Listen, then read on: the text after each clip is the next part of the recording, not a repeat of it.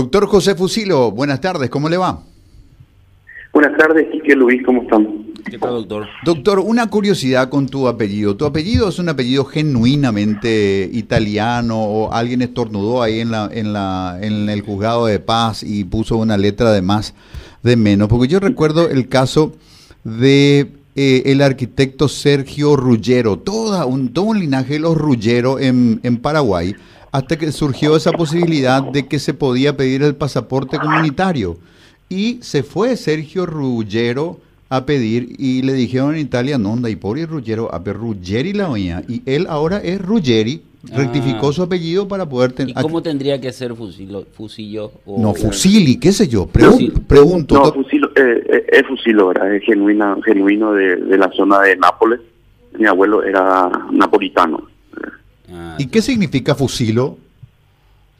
Fusilo, no, no, no sé muy bien si tiene un significado, ¿verdad? Creo, que yo lo- creo que no, ¿verdad? Pero es un apellido muy común en la zona sur de, de Italia, ¿verdad? Fusillo. O sea, el, el, Fusilo. el fusili es un fideo así en, en tirabuzón. ¿No será sacacorcho su apellido? Es un tipo, eh, y pues parecido, parecido.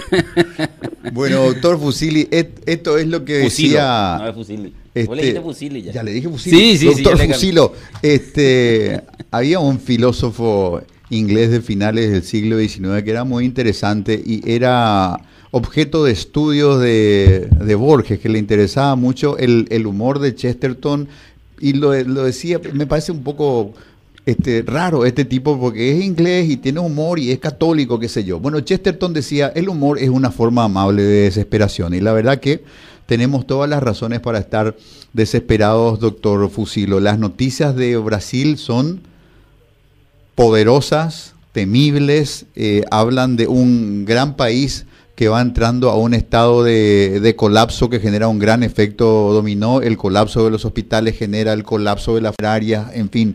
Con una Eh, nueva cepa también. Con una nueva cepa y estamos ahí en una frontera flexible, con una ciudad como Ciudad del Este que tiene un oficio comercial que no tiene límites morales, entonces como los amigos de Foz de Iguazú, por ejemplo, tienen este confinamiento duro y quieren farrear, vienen a Ciudad del Este donde no hay problema, todo tiene precio y se puede farrear y esos brasileños que están en una altísima zona de riesgo cruzan a Ciudad del Este como si nada, hay hacinamiento con, con paraguayos, etcétera, etcétera. Y encima tenemos hoy una curva muchísimo más alta de infecciones y de fallecidos también, así que más preocupados no podríamos estar. Sí, creo que eh, una descripción espectacular, insiste Quique. Eh, estamos totalmente preocupados, yo te diría que más que nunca desesperados. Eh, en, lo, en, lo, personal siempre la gente me tildó de, de exagerado, de, que estos quieren darnos miedo, pero creo que siempre hablamos simplemente con la verdad. De eso no lo venimos haciendo hace tiempo y actualmente estamos en el, eh, por lejos en el peor momento de la pandemia, en un, en un en un lugar y un momento que en algún en alguna parte de esta pandemia pensamos que, que no íbamos que no íbamos a llegar más pero sin embargo hoy nos encuentra eh, sumidos absolutamente en un eh, en un colapso prácticamente total hoy hoy ya no hay camas en, en los públicos ya prácticamente no hay ninguna cama en en el sector privado, me, me, toca también trabajar y ver pacientes en el privado. Estamos viendo pacientes en, en, en, los sectores privados, en el sector privado que ya están internados eh, entre dos en, la, en las habitaciones porque ya no hay lugar tampoco. Es decir, se están prácticamente volviendo servicios públicos y eh, es, eso es realmente complicado, desesperante. Nosotros ya estamos muy preocupados entre todas las sociedades científicas del Paraguay. Mañana a las 11 de la mañana tenemos una reunión con el Ministerio para hablar los representantes por lo menos de la sociedad eh, paraguaya que tienen en este momento más eh, más representación y más protagonismo en esta pandemia eh, sociedad paraguaya de medicina interna de neumología de infectología de pediatría que van a estar eh, presentes mañana para tratar de, de, primero para, tratar de buscar soluciones y y, se, y segundo insistir en, en fundamentalmente en de vuelta a evaluar restricciones eh, de algún tipo que puedan cumplirse en forma en forma efectiva y, y, fundamentalmente insistir en la restricción probablemente de los viajes al Brasil eh, en lo que va a ser la Semana Santa, ¿verdad?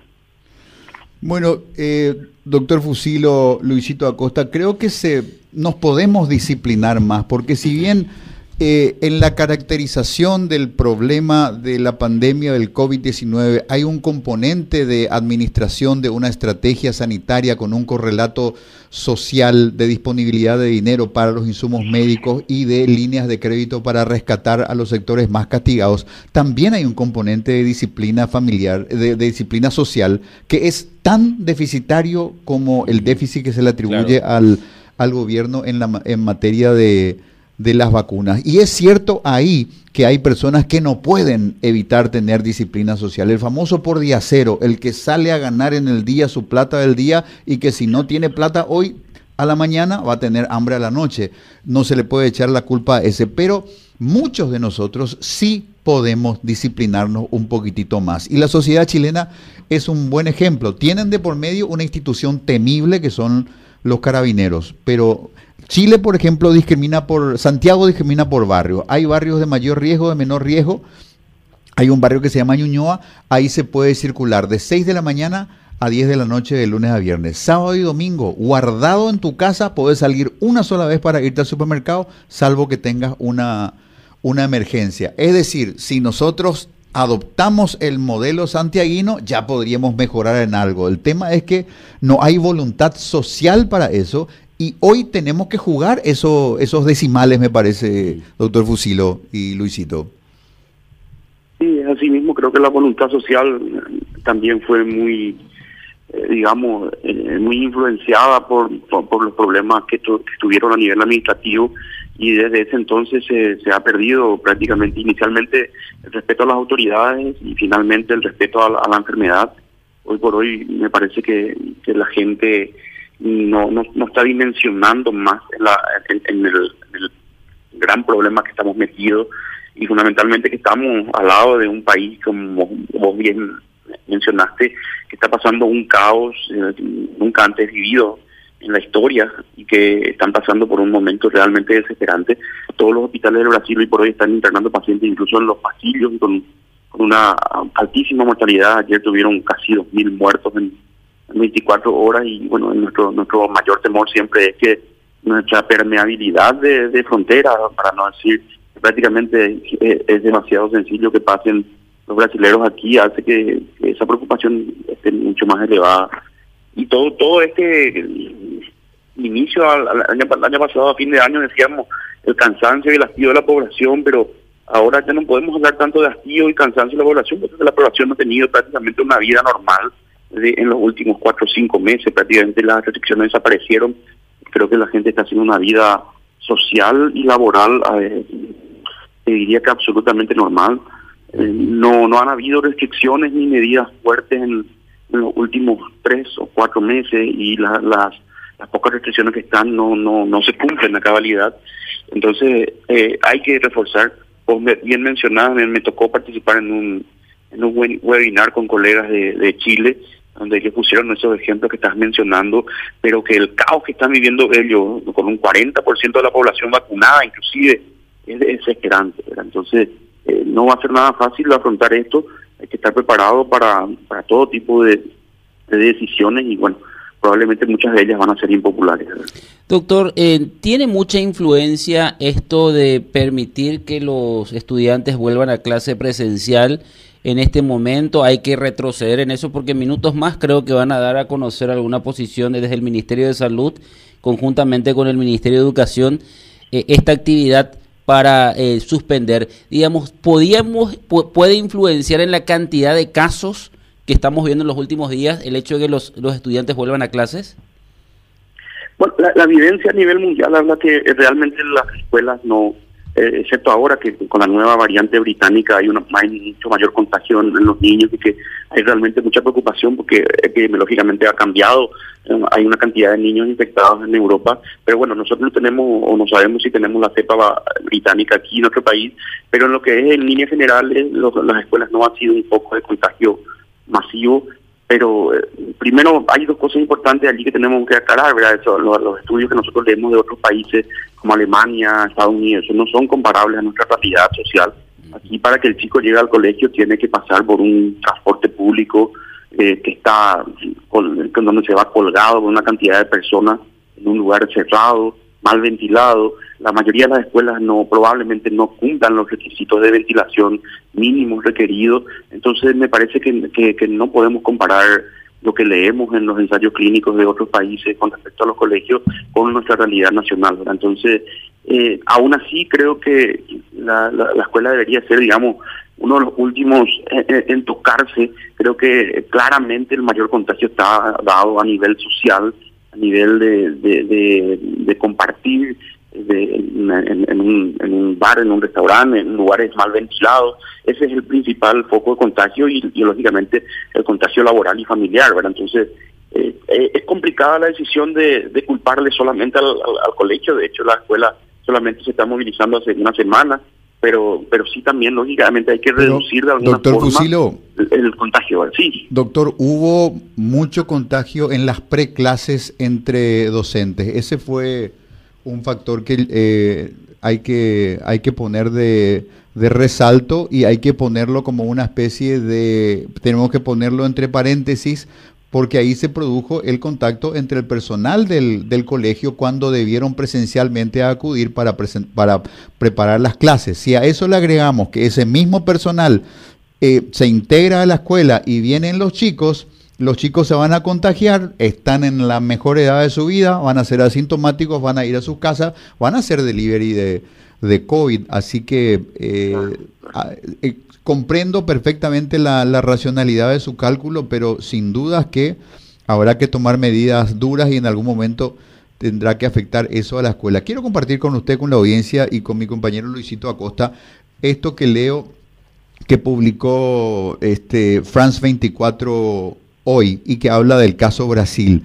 Y dice, el epidemiologista Gesem Orellana, de, de Fiocruz, el mayor laboratorio en su especialidad de toda América Latina, dice, la lucha contra el coronavirus COVID-19 la perdimos en el 2020 y no existe la menor chance de revertir esta trágica circunstancia en la primera mitad del 2021. Lo mejor que podemos hacer es tener la esperanza de que haya un milagro producto de la vacunación masiva o un cambio radical en la administración de la pandemia. Y aquí el remate es fortísimo. Hoy Brasil es una amenaza para la humanidad y un laboratorio a cielo abierto donde la impunidad en la administración de la crisis parece ser la regla. Y se refiere a que el presidente Bolsonaro, cuando tropezó con la prensa y los micrófonos y le preguntaron por, por la nueva cepa y por este, esta oleada de, alta mortalidad, dijo, dejen de lloriquear. Así que esto pasa aquí al ladito nomás, doctor Fusilo, y nos preocupa muchísimo. Claro, de hecho, esa conducta eh, genocida prácticamente del, gobierno brasileño para con la pandemia ha sido eh, la causal de todo lo que está viviendo Brasil actualmente y eh, con una pésima administración de la pandemia desde el inicio, eh, actualmente con un, con un enfoque absolutamente erróneo en, la mayoría de, las terapéuticas que vienen implementando como terapia precoz. Es decir, Brasil es el ejemplo de todo lo que no hay que hacer, pero lo tenemos al lado, lo tenemos cerquita, han viajado, no, no sé exactamente el número de paraguayos, que es una cantidad enorme de paraguayos que viajó ahora a pasar las vacaciones allí. Ahora yo hasta ahora sigo viendo personas, conocidos, amigos que suben ante ellos sus fotos en las playas de Brasil. Eh, eh, realmente preocupante eh, porque Brasil no, no está haciendo absolutamente nada para frenar esto ni para detener si hoy algunos estados están tomando conductas más radicales pero evidentemente esa cepa que, se habla que puede ser eventualmente un 60% más contagiosa y hasta un 50% más letal, estamos hablando de que algo algo está ocurriendo. Evidentemente aquí mismo también tenemos una positividad que ronda casi el 50%, con más de 2.000 casos el día de ayer. Entonces, evidentemente algo ha pasado también dentro de lo que son el, comportamiento del propio virus que se está volviendo cada vez más agresivo, se está volviendo más inteligente. Esto se vuelve como un tema de gato y ratón, donde el ratón tiene más posibilidades de ganar, ¿verdad? Entonces estamos preocupados. Doctor Fusilo, ¿cómo es tu, tu protocolo personal cuando entras al, al hospital a área COVID? ¿Te pones un, un mameluco de, de bioseguridad y este te pones la cofia, el protector de los zapatos, te pones guantes de látex, doble doble barbijo y ya hay un mameluco que se llama doctor Fusilo o eso se desecha, se desecha todos los días, lo traes vos de tu casa, ¿cómo, te proteges? Porque finalmente puede decirse, poniendo una pizca de, de, de, espiritualidad en esto, que tu vida es un milagro de un año a esta parte donde sos un tipo que yo conozco que se va a trabajar en un lugar donde hay COVID todos los días. Sí, así mismo hace un año. Eh, sí, te tenemos, el equipo se desecha diariamente, o sea, no, no hay una ropa puramente con mi nombre, pero sí hay un hay un mameluco, un tamaño especial, digamos, para mi volumen. Lógicamente, por, por, por, por mis características físicas, sí tengo uno, digamos, especial. Eh, pero sí tenemos eh, todo un procedimiento de, vestimenta previo, ¿verdad? Que, eh, te soy sincero, a veces se puede cumplir totalmente, a veces no tenemos tiempo de ponernos toda la ropa completa y entramos directamente cuando es muy urgente, entramos a veces sin, sin protectores de, zapatos, a veces sin, sin el mameluco, solamente con una bata y con una, con una, una máscara. Eh, es, es, realmente desesperante porque ahora mismo tenemos una cantidad enorme de pacientes que se compensan y no, no por momentos no hay tiempo de, de tomarse esa minuciosidad en vestirse como, como antes teníamos. Entonces, eh, sí, definitivamente si se puede, hay que ponerse siempre todo, pero si no se puede, ponerse lo, lo mínimamente importante que son las mascarillas N95 con una doble máscara encima otra vez de una máscara facial, protectores oculares eh, o, una máscara el, escudo que le decimos nosotros y la y la bata de, seguridad.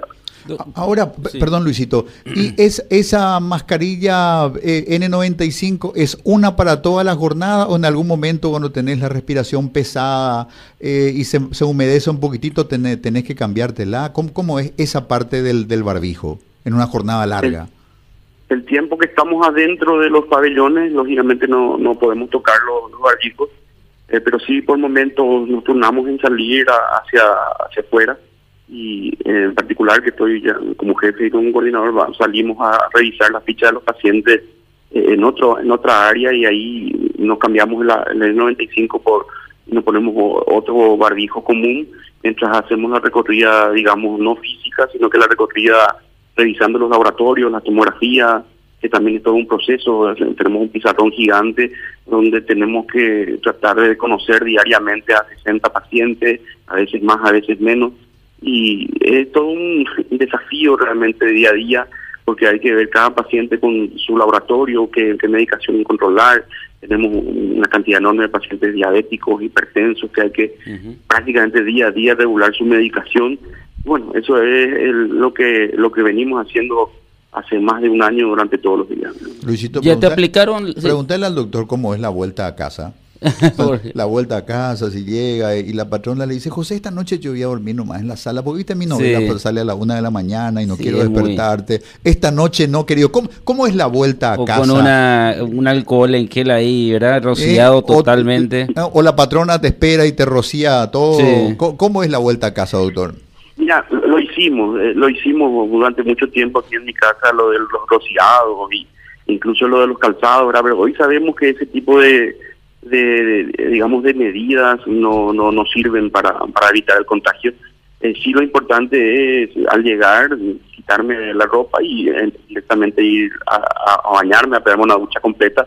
Y con eso ya ya estoy más tranquilo y realmente me puedo acostar en cualquier parte de mi casa que me voy a quedar dormido sí o sí porque esto es un proceso de salir a las seis y media de la mañana y llegar todos los días entre 11 y 12 de la noche al, terminar las, recorridas que, como te digo, no son solamente en el hospital, en el INERAN, sino que seguimos con las recorridas en los sanatorios privados por la tarde-noche y eh, eh, es realmente todo un día más de 100 pacientes por día. Yo te, ya, ¿Ya recibiste la dosis de la vacuna, doctor? No, yo no recibí la vacuna porque me tocaba vacunarme la semana pasada y yo tuve síntomas por un contacto que había tenido eh, justamente en el, en, el, en el hogar con un personal de, limpieza y entonces yo me hice la prueba y me dio positivo, entonces no pude vacunarme. Yo padecí la enfermedad justamente, en este momento estoy, salí mi día 13, 14, pero tuve que seguir trabajando. Doctor Fusilo, repetí un poco esa parte, hacíamos lo del rociado, pero eso no sirve porque hay gente que te recibe con el rociador, te rocía todo de arriba abajo. claro, sí, esa, ese, rociado en algún momento pensamos que era importante, eh, hoy sabemos que no, que, que digamos, eh, nunca están de más, pero son, son medidas que no, no, no son necesarias.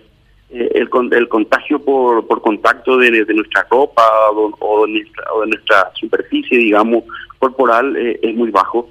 Prácticamente con los millones y millones de casos que hay en el mundo, son anecdóticos los casos que se han contagiado por, por el contacto. Es decir, el famoso con eh, eso de desinfectar la bolsa del supermercado y eso, hoy por hoy ya tenemos evidencia suficiente para no recomendar más hacerlo.